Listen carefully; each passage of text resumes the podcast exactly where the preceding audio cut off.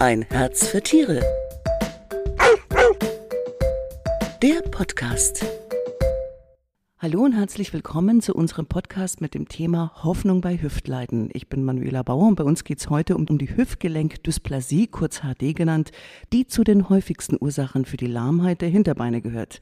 Wie man sie erkennt und behandelt, darüber spreche ich jetzt mit Dr. Skapell von der Tierklinik Oberhaching. Schön, dass Sie für uns Zeit haben. Hallo.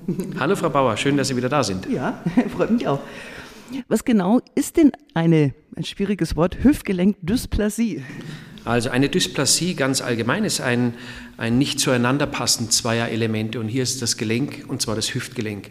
Bedeutet, der Hüftkopf und die Hüftpfanne passen nicht exakt zueinander und das führt zu Problemen. Weil es da Wucherungen gibt oder, oder? Genau, es wird, es wird eine Arthrose sich bilden. Ich vergleiche das ganz gerne immer, wenn Sie sich vorstellen, Sie müssten mit einem Schuh laufen, der drei Nummern zu groß ist, dann merken Sie das auch. Und genauso, der Fuß wäre der Hüftkopf und der Schuh wäre die Hüftpfanne. Und genauso kann man sich das vorstellen, wenn das nicht zueinander passt. Und das wird dann schmerzhaft, oder was? Das wird schmerzhaft, endet mit Lahmheit und chronischem Schmerz auch. Mhm. Welche Hunde sind denn überhaupt davon betroffen oder meistens davon betroffen? Meistens sind es große Hunde, mhm. äh, weil sie einfach mehr Körpergewicht tragen haben, dadurch mehr Verschleiß stattfindet. Wir finden aber auch die Hüftgelenksdysplasie bei den kleineren Rassen, wobei die weniger in, in die klinische Bedeutung kommen, weil sie einfach unentdeckter bleiben. Mhm. Ähm, warum ist es bei den größeren Rassen so? Nochmal. Äh, sie haben ein größeres Körpergewicht und dadurch einen größeren Verschleiß letztendlich mhm. pro Schritt, wenn man so möchte, im Gegensatz zu den kleinen Rassen. Mhm. Und welche Kleinen sind davon betroffen? Das geht, es sind gerne die, die äh, französischen Bulldoggen zum Beispiel. Mhm. Die haben schon fast äh, eine Normalanatomie mit einer Hüftgelenksdysplasie. Okay. Also diese ganzen in diese Kategorie zählenden Rassen sind sehr häufig davon betroffen, ohne dass wir sie klinisch häufig sehen. Da sehen wir andere Rassen mit Problemen häufiger. Mhm. Das heißt, wenn ich jetzt dazu neige, mir eine französische Bulldogge äh, zu holen, dann sollte ich, was soll ich denn da vorbeugend machen? Grundsätzlich muss man sich das überlegen, weil das, jetzt kommen wir in ein anderes Thema, aber mhm. diese Rassen sind leider mit sehr vielen Krankheiten vorbelastet und machen, stellen dort eine große Problematik dar. Ist ja bei vielen schon fast so unter Qualzucht, ne? Ja, mhm. so ist das Thema. Mhm. Wie bemerke ich denn, dass mein Hund unter HD leidet? Die, die, die Hunde, die können ja auch ganz gut Schmerzen verbergen, ne?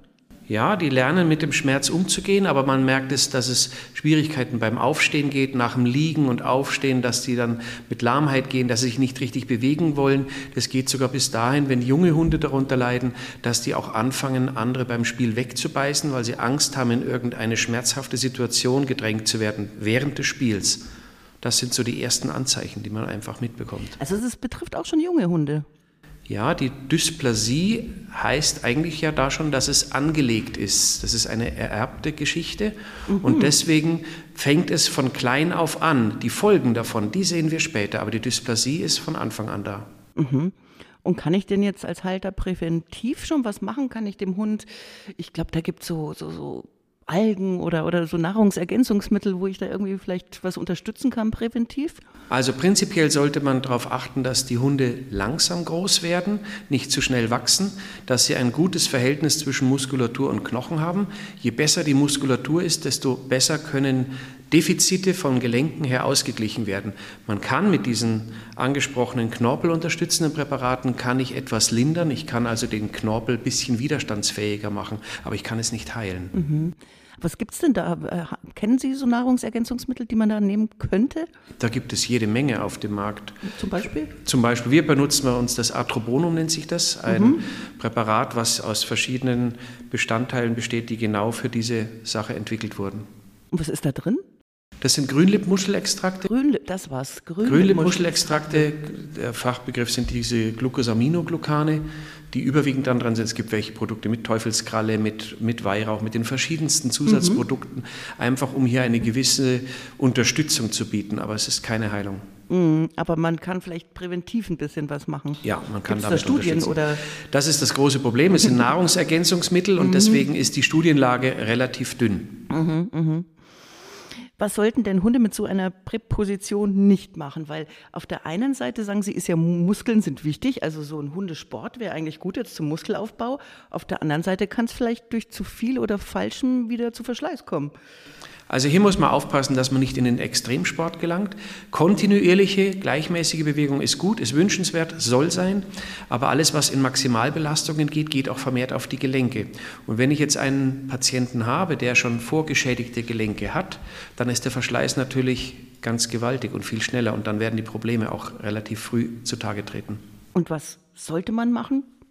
Gleichmäßige Bewegung, mhm. es geht auch Spielen, das geht alles, aber nicht jetzt groß, äh, groß die Sprünge, diese großen Kraftakt, also extremer Hundesport, diese Aktionen, die führen, zu einem, ja, die führen zu einem vermehrten Verschleiß. Ah, ja. Wenn ich weiß, dass mein Hund frei von einer Hüftgelenksdysplasie ist, dann kann ich das machen. Mhm. Aber solange ich das nicht weiß, wäre ich mit dieser Aktion vorsichtig. Mhm. Also vielleicht vorher mit Röntgenbild oder wie? Genau. Mhm. Äh, man kann hier Vorsorgeuntersuchungen machen, man kann Röntgenbilder machen. Es ist auch ein Teil ja in dem Zuchtprogramm von den verschiedenen Hunderassen, dass sie äh, im Alter von Minimum einem Jahr ein Röntgenbild brauchen, um weiter in die Zucht gehen zu können. Aber empfehlenswert ist hier eine frühere Untersuchung zu machen, weil man mitunter, wenn ich eine Dysplasie habe, auch schon mit einfachen operativen Maßnahmen, wenn ich frühzeitig dran bin, was positiv bewirken kann. Was wird denn da genau gemacht, Herr Dr. Skabell? Wird da, ich stelle mir vor, was abgeschliffen, abge weggenommen oder? Abgeschliffen werden kann nichts, weil sonst das Gelenk nicht richtig funktioniert. Okay. Man kann zum Beispiel, wenn man frühzeitig dran ist, kann man die Beckenfuge äh, veröden, dass das Becken im unteren Teil nicht mehr wächst und oben weiter wächst und damit eine Überdachung der Hüftgelenke stattfindet. Das ist eigentlich die eleganteste Variante, setzt aber voraus, dass ich diese Patienten im Alter von vier, fünf Monaten vorgestellt bekomme. So früh? Wenn sie später dran sind, dann ist das Wachstum zu weit fortgeschritten und dann funktioniert das nicht mehr. Kann man später chirurgisch gar nichts mehr machen? Es gibt immer noch Optionen, auch chirurgisch später etwas zu machen, die aber deutlich aufwendiger werden. Äh, der Golden Standard ist bislang immer noch das künstliche Hüftgelenk. Ah ja, das gibt es bei Hunden auch. Ja, das gibt es wow. schon seit vielen Jahren und hat auch sehr gute Erfolge und ist für viele dieser an Hüftgelenksdysplasie und dann Arthrose leidenden Patienten eigentlich die idealste Lösung. Da muss man dann wieder schauen, wie alt ist der Patient. Wenn ich jetzt einen sehr alten Patient habe, dann muss man überlegen, steht das dafür, nochmal so eine große Operation durchzuführen oder nicht. Da gibt es eine weitere Option, dass man zum Beispiel eine Denervation macht, also die Nerven, die entlang des Hüftgelenks führen, dass man die glättet, verödet in einer relativ wenig invasiven Operation, um hier eine Schmerzfreiheit etwas zu bekommen. Das funktioniert leider nicht bei allen Patienten, aber manchen kann man damit recht gut helfen. Mhm. Ja, weil ich denke, so eine Hüftgelenk-OP, die ist ja bestimmt, wo liege ich da preislich? Da muss man mitunter mit den Materialien und Sachen pro Seite mit Minimum 5000 Euro rechnen. Also Tierversicherung. Ja, ganz entscheidend, ganz entscheidend wichtig. Und hier muss man einfach prüfen, ob solche Behandlungen auch in der Tierversicherung mit abgedeckt mhm, sind. Ja, das ist ganz wichtig. Nicht mhm. jede Versicherung deckt das ab. Mhm, mhm. Was gibt es denn noch Gibt es noch andere konservative äh, Therapiemöglichkeiten? Also ein ganz entscheidender konservativer Therapieansatz ist die Physiotherapie, die darauf zielt, einfach Bewegungsfreiheit zu bekommen, mehr im Gelenk an Mobilität zu schaffen und auch Muskulatur aufzubauen, die ganze Koordination zu schulen. Das ist eigentlich ein ganz, ganz entscheidender Punkt. Mhm. Und wahrscheinlich dann auch Schmerztherapie, oder? Genau, und eine Schmerztherapie. Wir haben auch mittlerweile seit zwei Jahren ein fantastisches Medikament äh, auf dem Markt, was wir bei alten, nicht mehr für eine Operation anstehenden Patienten äh, zur Schmerzbehandlung einsetzen können, was bislang ohne Nebenwirkungen zu sehen ist. Mhm. Ja, weil manche Sachen gehen ja dann wieder auf andere Organe, Nieren genau. oder sowas, genau. ne, wenn man Und dieses, sowas dieses Präparat funktioniert sehr gut, ohne dass die bekannten Nebenwirkungen auf die inneren Organe stattfinden. Mhm, mhm. Das klingt gut. Ähm, bei uns im Artikel äh, wurde auch angesprochen, ähm, dass man Goldkügelchen oder Spindeln implantieren kann. Ist, äh, machen Sie das hier auch? Oder? Nein, wir machen das nicht. Wir sehen immer mal wieder Patienten, die das bekommen haben. Und hier gehen die Meinungen auch etwas auseinander. Es gibt wahrscheinlich sicher. Das ist alles wieder der Placebo-Effekt oder der wirkliche Hilfseffekt. Es gibt Patienten, denen hilft es äh, und Patienten weniger. Wir sehen also Patienten, die trotz Goldimplantation Schmerzen haben und Hilfe brauchen. Die anderen werden wir wahrscheinlich nicht sehen, weil sie nicht beim, zum Arzt gehen, wenn alles in Ordnung ist. Mhm.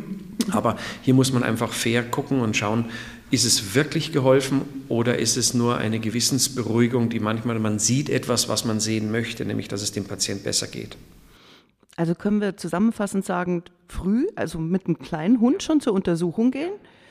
Ähm, präventiv kann man immer was geben, zum Beispiel an Nahrungsergänzungen wie diese Ja, wichtig, aber hier ist wirklich das, die Fütterung im Wachstum, dass man hier Energie mhm, reduziert, die mhm. müssen langsam groß werden. Mhm. Das kann ich nicht einem, äh, das schützt nicht vor dem genetischen Defekt, dass hier eine Dysplasie vorliegt, aber ich kann es positiv beeinflussen. Mhm, mh. Weil Sie nochmal sagen, genetisch, also vererblich, wie bei der Bulldogge eben, wo es schon durch die Züchtung eigentlich äh, äh mit drin ist sozusagen. Äh, Gibt es da noch spezielle Rassen? Ja, es sind viele Rassen, die auch zur normalen Zuchttauglichkeitsuntersuchung kommen. Beim Labrador ist das vertreten, der Rottweiler. Die ganzen eigentlich gängigen Zuchtrassen verlangen alle, wenn die Tiere offiziell züchten wollen und sollen, eine Zuchttauglichkeitsuntersuchung auf HD. Und die beinhaltet eine Röntgenaufnahme in einer Narkose. Mindestalter hierfür ist ein Jahr. Bedeutet, man möchte das nicht weiter vererben. Und das hat man auch in den letzten Jahrzehnten das gemerkt. Das ist eine, eine Zucht. Äh, Auswahl mhm. in den letzten Jahrzehnten, wo wir schon gesehen haben, dass wir die HD deutlich reduzieren konnten. Wenn ich mir vorstelle, früher, vor 30 Jahren, hat fast jeder Schäferhund eine hochgradige HD entwickelt. Die sehen wir weitaus weniger. Ja, also das, mhm. das hat schon Früchte getragen. Mhm. Entscheidend hier ist auch wieder, dass sich alle gewissenhaft und ehrlich dran halten und nicht zum schwarzen Schaf mutieren. Mhm, mhm. Der Dackel hat auch eine Präposition, gell? Ja, das gilt hier ein bisschen vielleicht wie bei der Bulldogge, dass ich hier eine etwas andere Anatomie habe. Mhm, das lange. Und das lange, wobei wir Dackel mit Hüftproblemen extrem selten sehen. Aha.